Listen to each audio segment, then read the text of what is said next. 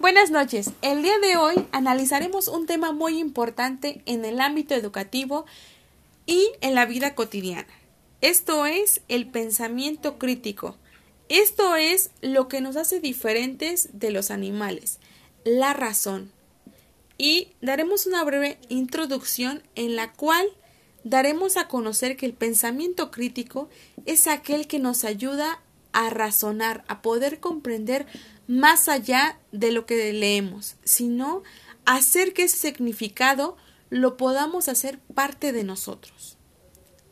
Ahora entraremos directamente a abordar el tema, esto es, con dos palabras que nos ayudan a relacionarlo con la educación, el cómo y el qué.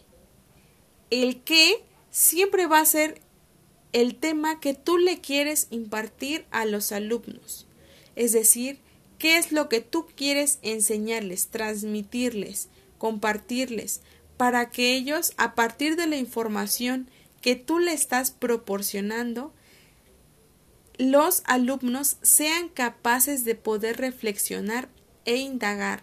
Esto es, buscar más alternativas, definiciones y ejemplos de los temas que estás viendo con ellos. El cómo.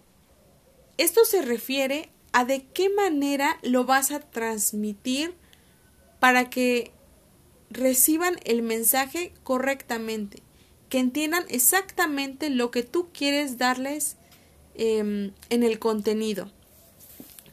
Y por eso debemos de ampliar nuestro panorama en vocabulario y en el contexto en el que lo estemos dando. Creo que es muy importante crear en los alumnos el pensamiento creativo. Esto es que no podemos cuadricularlo solamente a creer en una sola definición o someterlos a la memorización, ya que esto causaría que ellos solamente se aflijan y que realmente no tengan para sí mismos un aprendizaje significativo. Dicho aprendizaje va más allá de solamente repetir y repetir, sino que el alumno realmente sea capaz de poder dar un ejemplo claro sobre dicho tema, que lo pueda comprender y lo practique en su entorno. Solamente así podremos generar un aprendizaje significativo. También es muy importante la cultura de la información. Esto es, que el alumno realmente pueda estar preparado para adquirir nuevos conocimientos, porque el pensamiento crítico y el aprendizaje están ligados. Nosotros tenemos la capacidad de aprender, pero si realmente no pensamos correctamente, no habrá como esa conexión entre el aprendizaje y el pensamiento. Ambos van ligados, porque aprendes, pero tienes que reflexionarlo para que ese em, conocimiento se haga parte de ti.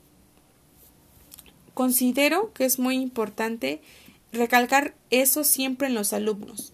De nada nos sirve que un niño simplemente repita sin que él comprenda el tema y lo pueda aplicar.